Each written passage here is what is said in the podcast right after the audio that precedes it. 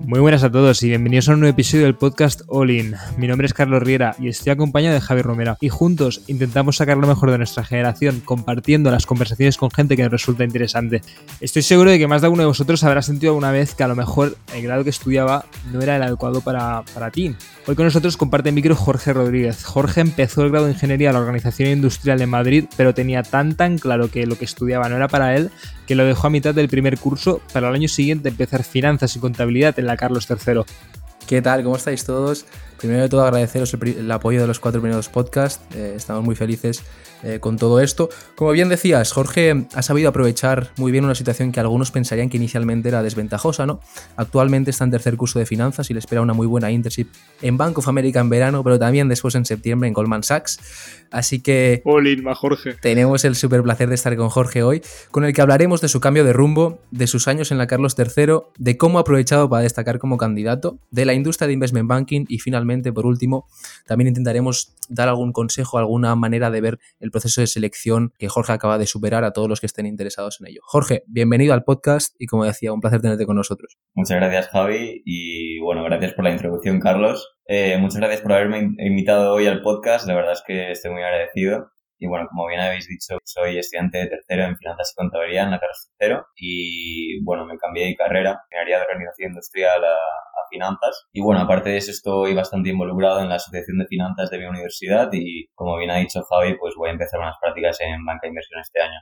Jorge, creo que es, que es importante, ¿no? Tener una base, ¿no? Para este episodio y es, yo creo que es importante ver cómo pensaste, ¿no? Cuando elegiste esa primera carrera de organización industrial, para luego ver el cambio, ¿no? Por dónde va el cambio después, ¿no? Si nos puedes explicar un poco qué tenías en mente en ese momento. Pues la verdad es que no fue en ese momento. O sea, a mí me han gustado las finanzas desde los 16 años. O sea, ya a los 16 años empecé a leer un libro, se llama El inversor inteligente, que imagino que muchos lo han escuchado, pues que me enseñaba pues un poco a cómo invertir y tal. Y me veía viendo vídeos en YouTube sobre trading, sobre invertir y todo eso. Lo que pasa es que no me daba cuenta de que, de que quería hacer finanzas, porque yo vengo de una familia pues de científicos, mis padres son médicos, todos mis tíos son ingenieros, eh, entonces desde pequeño siempre me han inculcado un poco esa, esa cultura y siempre he tenido la idea de que iba a ser ingeniero y no sé qué, pero en verdad eh, me interesaba mucho las finanzas aunque no lo sabía. Entonces cuando empecé la carrera de ingeniería de organización industrial eh, y claro, no estuve medio año, estuve dos meses, estuve menos, eh, pues ahí sí que me di cuenta de que, de que no me gustaba. Y, no era un tema de, dificultad, o sea, es que simplemente lo que, lo que estaba viendo, pues, pues no me veía trabajando en un futuro como ingeniero, la verdad.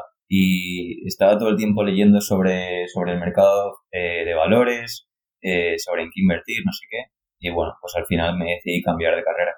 A ver, Jorge, eh, la gente hay veces que, se cambia de carrera, pero no siempre lo tiene tan claro como para que a los dos meses lo deje. Aparte que no estabas satisfecho con lo que estabas haciendo, ¿qué se te pasó? ¿Qué es lo que hizo, qué es lo que, hizo que, que, la que lo dejases? El, el, momento de, guau, pues eh, me da igual todas las asignaturas que, que me he matriculado, me da igual este curso, lo aprovecho de otra forma. ¿Qué, ¿Cómo pasó este momento para ti? ¿Cómo fue? Pues mira, o sea, ya desde que empecé la carrera eh, no me gustaba nada de lo que estaba dando. Y todo el tiempo hablaban de, en plan, le preguntaba a la gente de mi clase qué es lo que quería hacer en un futuro. Y nadie me sabía responder. Nadie. Y, para mí eso era algo, algo muy importante porque o sea, yo tengo como una forma muy, muy pragmática de ver las cosas y si yo pienso que voy a dedicar cuatro años a estudiar algo, quiero saber a dónde eh, me estoy encaminando, ¿sabes? Y, dónde voy a acabar en un futuro. Y, y, nadie me sabía decir eso. Y después vi que había una charla eh, de una consultora, de McKinsey, eh, que la estaban dando en la, en la universidad. Y, me di cuenta de que mucha gente de ahí, muchos ingenieros, querían ser consultores. Y que muchos ingenieros, en verdad, que estaban en su cuarto año, no estaban satisfechos ni tenían ni idea de lo que querían hacer en un futuro. Entonces, eso, además del hecho de que no estaba motivado por estar estudiando lo que estaba estudiando, pues propició que, que al final dijese, mira, me voy a cambiar, paso de perder cuatro años haciendo algo que no quiero hacer y, y ya está. Y además otro, otro dato que, que, también hizo que me replantease las cosas fue cuando eh, oí a uno de los veteranos de mi colegio mayor, que estaba en cuarto año de ingeniería industrial, decir que se quería cambiar de carrera en su cuarto año y decir, hostia, yo no quiero que me pase eso. Pero contigo no hablamos de perder cuatro años, es que ni siquiera perdiste un año, porque ah, ¿qué hiciste justo cuando lo dejaste? Pues cuando lo dejé, pues hablé con mi tía, que está trabajando ahora en UBS, eh, y que me ayudó un poco con, con esa decisión, y le dije que, que, si podía ir a Luxemburgo, que es donde ella vive, bueno, para hacer básicamente cursos de idiomas, de alemán y de francés. Ya tenía una base en alemán, entonces dije, bueno, para aprovechar un poco el año, voy a Luxemburgo, aprendo un poco alemán y de paso pues también aprendo francés. Y de lo que no, de lo que no me di cuenta es que también iba a conocer a mi novia durante ese año. Oh. Ostras, dos por uno. Jorge, yo, yo, de lo que, lo que me asombra y me gustaría destacar es que desde el, desde el primer año, ¿no? Tienes esa visión pragmática de las cosas, ¿no? Yo creo que en, nuestro caso, incluso en una carrera más orientada a la economía, al negocio, personalmente, ¿eh? yo, yo, no he tenido esa visión de, ostras, ¿dónde quiero estar? Hasta tercero, hasta cuarto, como mucho segundo, donde entro a Pompeo Consulting Finance, ¿no? Entonces me parece que es, no sé, una forma que, que, que, yo personalmente intento implementar, ¿no? Cada vez más. Esto para qué puede ser útil, ¿no? Pero tenerlo desde primero de carrera me parece súper sorprendente. Me gustaría continuar, ¿no? Un poco em, saltar ahora por qué, ¿no? Porque ahora eh, finanzas y contabilidad, que suena tan específico, ¿no? ¿Por qué no, por ejemplo, economía y luego especializarse en ese sector, ¿no? Veo que la decisión fue clara, ¿no? Después también. A ver, es que como os he dicho, yo desde los 16 años me ha gustado mucho el tema de invertir y de trading y mi tía me, me explicó un poco, porque estaba viendo el, como la, la, rúbrica de todas las asignaturas de finanzas y contabilidad y las estaba comparando con nada y con economía, ¿no? Entonces, eh, se estaba mostrando a mi tía también que trabaja en un banco y me dijo que, que si quería en un futuro trabajar en un banco o en un fondo de inversión, que me iba a venir mucho mejor la carrera de finanzas y contabilidad. Y la verdad es que he oído a muchísima gente decir que es muy específica y no sé qué, pero es que la verdad me he dado cuenta que finanzas es, es muy generalista, o sea, puedes hacer un montón de cosas con finanzas. Puedes trabajar en bancos, en fondos de inversión, y además que fondos de inversión hay muchísimos, hedge funds, private equity, venture capital, eh, distintos tipos de hedge funds. Eh, puedes trabajar en, corporates, en una compañía, en el departamento financiero, en consultoría. Creo que puedes hacer más cosas con incluso finanzas que, por ejemplo, economía, que no tiene, no tiene la practicalidad o el punto de vista pragmático que tiene, que tiene finanzas.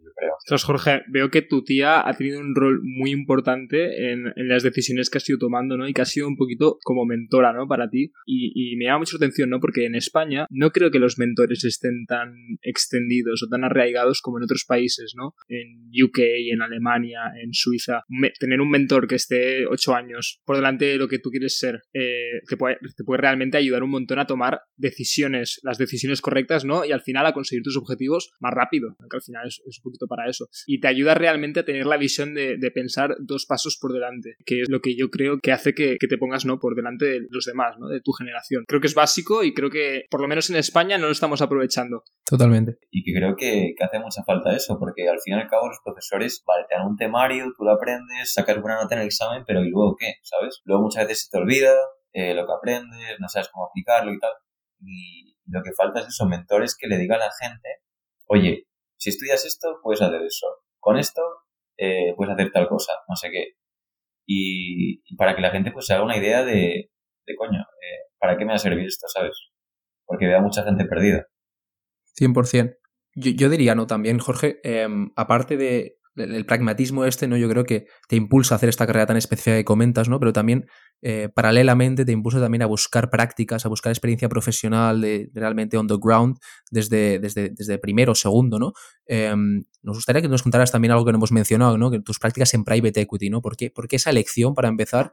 Eh, ¿Qué aprendiste? ¿Te gustó la experiencia? ¿Cómo la valoras? Eh, yo me empecé a interesar en banca de inversión cuando estaba en mi, en mi segundo cuatrimestre de mi primer año que es cuando me uní a la Asociación de Finanzas de mi universidad. Yo al principio estaba muy interesado más en el trading, ¿vale? Empecé a hacer un poco de trading por mi cuenta y tal, pero luego en la asociación me di cuenta de que mucha gente estaba interesada en el área, en el área de banca de inversión, es decir, en money, IPOs y todo esto, ¿no? Y, y hice un poco de research por mi propia parte y la verdad es que me di cuenta que era súper interesante, o sea, todas las decisiones estratégicas que tienen lugar en M&A y en banca de inversión en general me parecía alucinante y me di cuenta de que me quería dedicar a eso. Además que, obviamente, pues, pues este tipo de carrera pues tiene buenos salarios, aprendes muchísimo, estás rodeado de gente pues también muy ambiciosa y, y todo lo demás. Entonces ya desde primero tenía un poco esa idea y a partir de ahí, ¿qué hice? Pues aplicar un punto de vista, pues lo, lo que hemos estado diciendo, un punto de vista pragmático, vale, ¿qué puedo hacer para llegar ahí? Porque estoy cometiendo con estoy compitiendo con gente que es muy buena, que no solo es española, sino que igual viene de UK, del LSE, de Cambridge, ¿qué puedo hacer yo para mejorar mi perfil? Entonces, ¿qué hice? Fui a LinkedIn, fui a las páginas de las empresas en las que yo quería trabajar, por ejemplo, Goldman Sachs o Bank of America o JP Morgan, y veía qué es lo que habían hecho las personas que trabajan ahí, ¿vale? O sea, pones un filtro, vas a las personas que trabajan en esas empresas y miras un poco sus perfiles. Me di cuenta de que casi todos, no decir todos, aparte de que venían de universidades Target y habían sacado buenas notas, tenían al menos una experiencia laboral antes de la Summer Internship que se hace en el penúltimo año. O sea que me di cuenta que tenía que tener una experiencia laboral o en mi primer año o en mi segundo año. Y si podía ser en finanzas. Y que aparte de eso sería eh, pues muy beneficioso que hiciese también otras cosas por mi cuenta. Y ahí es donde entra la asociación de finanzas. Me metí a trabajar en la asociación de finanzas de mi universidad, organizar eventos y todo lo demás. Y así es como fui formando un poco pues mi, experiencia. Claro, aquí dos apuntes, Jorge, y, respecto a, si tú lo que quieres hacer es entrar en, uno de los grandes jugadores del investment banking, está, está muy bien, ¿no? Que antes hagas otra experiencia y mucha gente lo ignora, ¿no? Tanto de consultoría como de investment banking, que es muchas veces la gente en tercer curso intenta ya aplicar directamente y no se da cuenta de que a lo mejor aplicar directamente sin tener ninguna experiencia profesional, que sí, que tienes tus nueve y tus nueve y medios, que está genial, pero aplicar sin ninguna experiencia eh, profesional no te va a ir tan bien, porque para empezar estarás nerviosísimos en todas las entrevistas. Tienes que ir cogiendo soltura, tienes que ir preparándote y además conociendo más la industria para que cuando apliques a banca de inversión realmente vean la utilidad de, de un perfil como el tuyo, ¿no? Sí, sí, que yo creo yo diría, ¿no? Si quieres entrar a Goldman, no hagas la primera entrevista en Goldman, calienta primero con las otras, eh, testéate, quítate los nervios. Con Bank of America, ¿eh, Jorge? No, Bank of America igual es, es un calentamiento fuerte. No, a mí, Jorge, también, me gustaría, me gustaría, no sé, veo, por ejemplo, paradójicamente, ¿no? Que eh, para entrar en banca de inversión necesitas una experiencia, ¿no? Eh, y esta en tu caso es private equity, ¿no? Pero, pero a la vez private equity puede ser la continuación más lógica después de dos años de banca de inversión, ¿no? Entonces, siguiéndonos un poco esto, ¿no? ¿Qué es lo que se aprende en private equity? ¿Cuál, cuál fue tu día a día? Bueno, tienes, razón, Javi. Eh, private equity suele ser un poco la salida de banca de inversión. Lo que pasa es que cuando yo estaba en segundo intentando buscar prácticas, yo empecé contactando a, bancos de inversión boutique en, Madrid. Eh, lo que pasa es que todos me decían que tenía que estar al menos en mi penúltimo año de universidad. claro, yo, yo estaba en segundo y quería tener prácticas. Entonces, después de que esos me rechazaron, pues, pues fui a, a contactar a fondos. Contacté como, yo, yo qué sé, como 40 fondos de inversión tanto de private equity como de venture capital. Y, y bueno, al final conseguí entrevistas en dos y me acabaron cogiendo en uno, que fue Cardomen Capital. Y en cuanto a mi día a día, pues a ver, yo tenía, trabajaba media jornada porque también tenía eh, clases, o sea, estaba estudiando full time. Entonces, eh, tenía clases, o sea, tenía el trabajo por la mañana hasta las, hasta la una o las dos de la tarde y luego por la, por la tarde a partir de las cuatro tenía clases, ¿vale? Que pues mi día más largo acababa a las nueve de la noche. Y, y bueno, mi día a día, eh, pues a ver, tenía que trabajar mucho con PowerPoint. O sea, a mí me asignaron como un mentor en, la compañía, que era un asociado en Cardone Capital, y básicamente me encargaba pues de hacerle la vida un poco, un poco más fácil hacer. Eh, es decir, hacer tareas pues de research, eh, ayudar en presentaciones, formatear algunas cosas, algunas veces tenía que hacer algunas tablas en Excel sobre algunas adquisiciones que se hayan hecho, o algunos datos que les podían servir en cuanto a venture capital y en cuanto al mercado en el que operaban. Y Jorge, estas prácticas las hiciste mientras que ya eras miembro de, la Asociación de Finanzas, ¿no? Ahí, ahí era vicepresidente de la Asociación de Finanzas. Claro, la, Asociación de Finanzas, eh, bueno, como cualquier asociación de la universidad, y más la, Asociación de Finanzas de, de, la Carlos III, que es súper, súper potente, y, y bueno, ya te dije que había oído por ahí que, que, no solo estudiantes de la Carlos III iban, sino estudiantes de otras universidades, como por ejemplo la de la Pompeu. Em, pero estar en una asociación como esta eh, sí que te puede abrir muchas puertas, ¿no? O te puede dar la excusa, ¿no? Para contactar con el potencial empleador. Y, mucha gente no se da cuenta, ¿no? Cuando, cuando tiene estas, estas asociaciones, ¿no? En su, en su época universitaria, de lo que lo puede llegar a aprovechar para tener ese primer contacto, ¿no? Con el empleador. Y más tú si organizas el propio evento.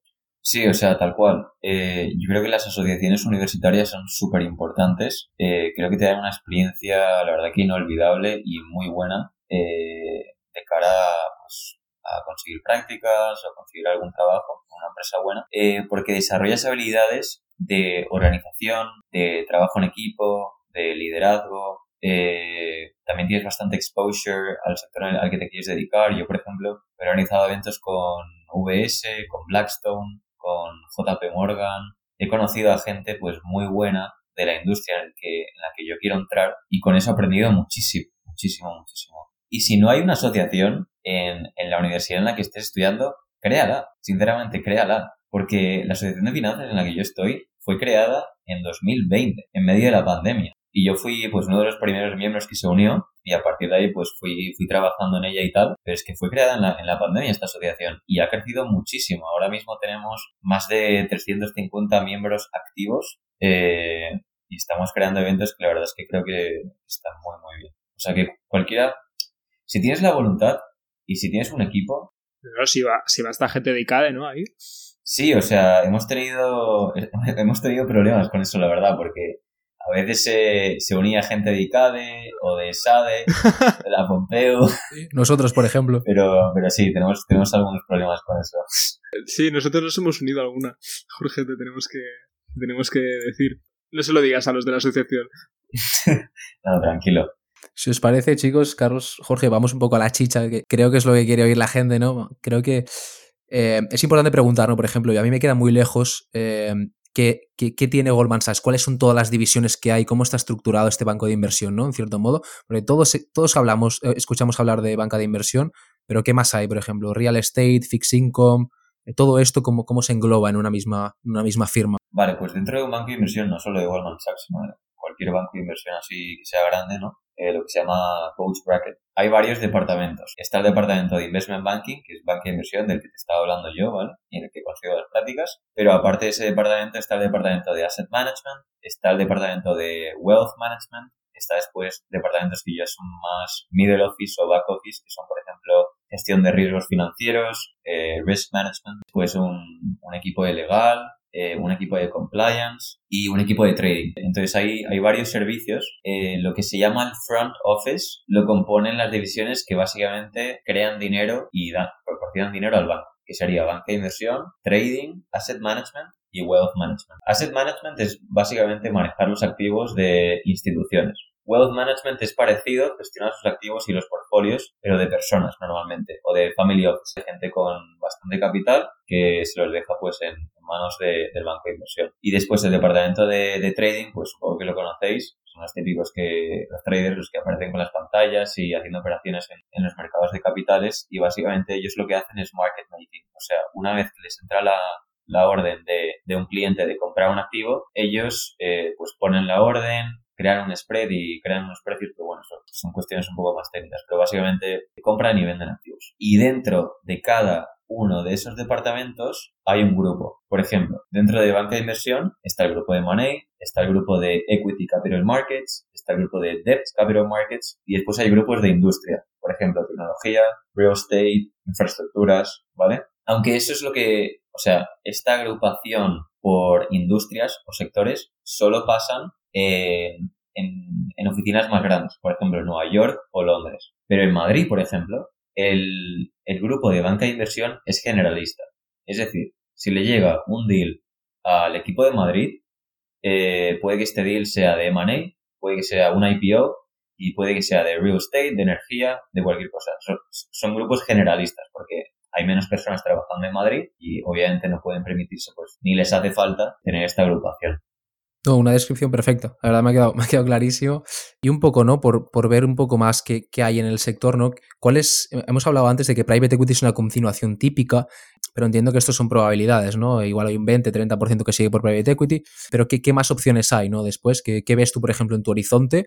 No hace falta que sea el tuyo, ¿no? Pero en general, ¿qué suele hacer la gente, ¿no? Pues hay, hay muchísimas opciones, la verdad. Y de hecho, una de las buenas cosas de banca de inversión es que te da una experiencia base muy buena que luego la puedes transferir a muchísimos sectores. Entonces, es verdad que private equity suele ser la, o sea, si dejas banca de inversión, private equity suele ser la salida pues más común, ¿no? Igual pues yo que sé, un 30% de los que trabajan en banca de inversión pues acaban en private equity. Pero aparte de private equity tienes venture capital, ¿vale? Que es básicamente eh, invertir en, en startups, ¿vale? Y, por ejemplo, hay compañías de venture capital que se enfocan en startups que están más en, el, en los early stages y en startups que igual ya son un poco más maduras. Eh, eso es venture capital. Después están los hedge funds, que también es un sector pues en el que las, las remuneraciones son bastante buenas y un sector muy, muy competitivo. Y hay muchos tipos de hedge funds. Hay hedge funds que son que se dedican a long short equity, que es básicamente comprar y vender pues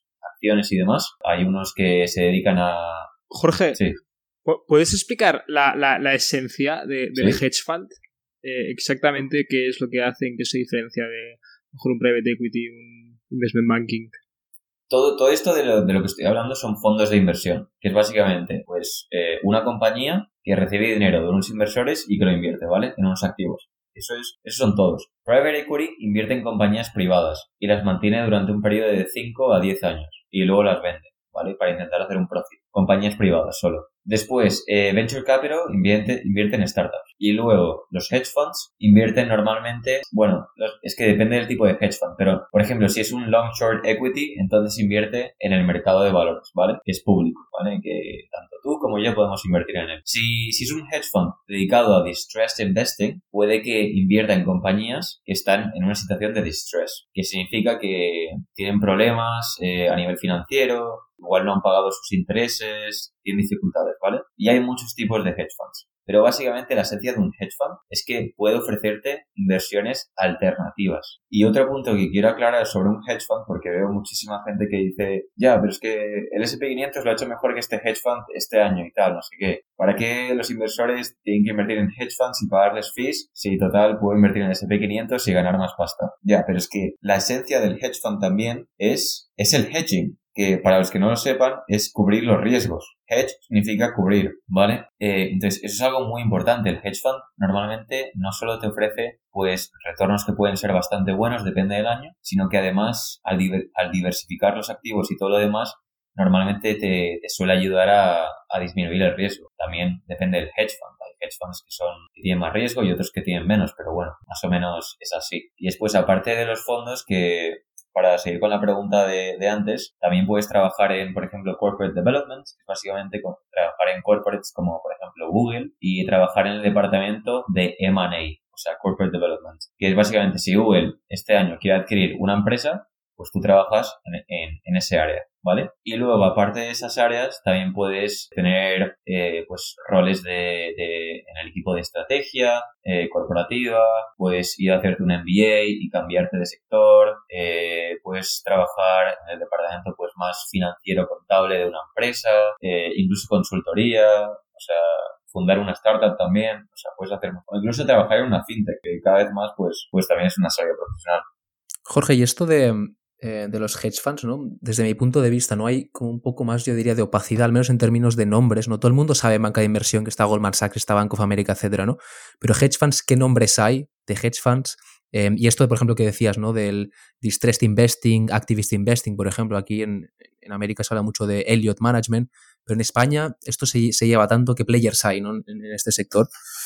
En España, en España, si te soy sincero, no conozco muchos. Eh, es verdad que hay algunos hedge funds, pero normalmente los hedge funds más importantes suelen tener, si acaso, sede en Londres. Los más así tochos, digamos, están en Nueva York, obviamente. Elliott Management es un tipo de hedge fund, pero es un hedge fund activista. Esto significa que, que es un hedge fund que además intenta influir en las decisiones de los, de los managers de las compañías en las que invierte, ¿vale? Ese también es un tipo de hedge fund, ¿vale? Como estaba comentando antes. Pero aparte de Elliott Management, pues también tienes eh, Man Group, ¿vale? Que es un hedge fund bastante importante, que es londinense además, creo. Y bueno, tienes muchos otros. Por ejemplo, de Distress Investing tienes Taconic Capital, que también está en Londres. Eh, y después tienes, tienes también hedge funds importantes, como por ejemplo el de Ray Dalio, que es Bridgewater Associates, o por ejemplo Renaissance, que también es un hedge fund es un poco más cuantitativo. Y aparte de esos tienes los single managers, eh, que normalmente están gestionados pues por su fundador y, y, pues que se llaman un poco así, single managers, eh, que también pueden ser muy interesantes, no son tan conocidos, ¿vale? No son tan famosos, pero, pero también pueden ser muy interesantes porque suelen ser equipos más pequeños en los que quizás puedes aprender más, ¿no? Y bueno, más o menos eso. Y sabiendo, bueno, está claro que conoces muy bien todos los tipos de fondos de inversión, ¿no? Y, de la industria de, del investment banking, ¿no? Y te has decantado por, por hacer unas prácticas en, bueno, en, en, Bank, of, en, Bank of America y en, en, Goldman. Para la gente que quiere, que está interesada en seguir, en, en conseguir unas prácticas en estos sitios, ¿qué consejos les das? ¿Cuál ha sido el proceso? Vale. Eh, bueno, primero de todo, si, si puede ser, les recomendaría que empezasen muy pronto, en su primer año de carrera, si puede ser, porque eso ayuda muchísimo. Eh, y bueno, obviamente sacar buenas notas, eso es como un must en banca de inversión. Tenéis que tener buenas notas, al menos por encima de, de siete y medio o de 8, ¿vale? Y después, aparte de eso, les recomendaría que se metiesen en lo que he dicho, alguna asociación o que incluso funden su propia asociación o su propio club de inversión, por ejemplo. Y, y luego, dejando un poco más de lado el tema académico de asociaciones, también obviamente es muy importante la experiencia laboral. Y les recomendaría que antes de aplicar a la Summer Internship de su penúltimo año, ¿vale? Que es normalmente cuando se suelen hacer prácticas en banca de inversión, eh, que bueno, penúltimo año en España, pues si hacéis un grado de cuatro años sería vuestro tercer año, eh, pues que al menos tengáis una experiencia laboral en finanzas en vuestro primer año o en vuestro segundo año. Y si puede ser, pues tener dos experiencias, pero eso ya sería, vamos, increíble. Eh, y también algo que quiero comentar es que la gente aplique a las Spring Weeks, que es algo que no se conoce mucho en España, que es muy famoso en UK, ¿vale? Y básicamente las Spring Weeks son unas prácticas de una o dos semanas, o a veces algunos días solo, que se hacen en vuestro segundo año si hacéis un grado de cuatro años, y en vuestro tercer año si hacéis un grado de cinco años. Y son previas a la Summer Internship. ¿Qué pasa? Que si tú haces una Spring Week, tienes muchísimas más facilidades para luego entrar en ese banco de inversión en una Summer Internship el año que viene. A veces incluso hay algunos bancos que te dan una oferta al, finalizar la Spring Week. O sea que eso, la verdad es que está muy bien y no mucha gente lo conoce. Son muy competitivas, eh, sobre todo en UK y en, las, y en las universidades así que son un poco más conocidas como Bocconi o el HEC París y tal, pero pero está muy bien, la verdad. Y a mí, por ejemplo, yo hice una en JP Morgan y, me ayudó bastante, la verdad. Jorge, eh, creo, que creo que dices cosas súper interesantes que, además eh, son súper tangibles, ¿no? Eh, y, a partir de la conversación que estamos teniendo, para los que nos oyentes, para los que nos escuchen y aplicado a cualquier salida, ¿no? Hemos hablado de la importancia de tener un mentor que te ha hecho que, que, que tomes muy buenas decisiones, ¿no? La importancia de estar involucrado y de hacer más o sea, hacer cosas más allá de tus estudios. Al final todo el mundo estudia y tienes que destacar por otras vías. Importancia de entrar pronto en el, en el mercado de trabajo haciendo tus prácticas en segundo, en primero y también, por último, que no siempre es la mejor idea aplicar como primera práctica a una summer internship o, al, al, dream job, ¿no? Porque al final será muy complicado y no serás tan appealing, ¿no? Para, el, para tu empleador. Sí, sí, no súper bien resumido, Carlos. Creo que es importante resumirlo todo, ¿no? Dejar los puntos claros. Yo personalmente, ¿no? En este episodio, la verdad que he, aprendido muchísimo, así que súper agradecido, Jorge, que hayas podido estar aquí con nosotros eh, una media horita. Eh, y nada, ¿no? Creo que lo, lo podemos cerrar, ¿no, Carlos, ya? Sí, Jorge, muchísimas gracias, muchísima suerte con la Asociación de Finanzas de la Carlos III y con tus dos prácticas. Esperamos que te vayas súper bien y que las aproveches al máximo, que seguro que vas a hacer porque conociéndote estarás de director en tres años. Bueno, no creo, pero bueno, muchas gracias eh, Carlos y Javi, la verdad me, ha encantado estar, estar hoy aquí con el, con el, podcast y bueno, nada, yo también espero que os vaya genial con esto, eh, ya veréis cómo pronto alcanzáis a, a Joe Rogan eh, y nada, mucha suerte. ah, Jorge, merci, Dios, cuídate. Grande Jorge, un abrazo. Adiós.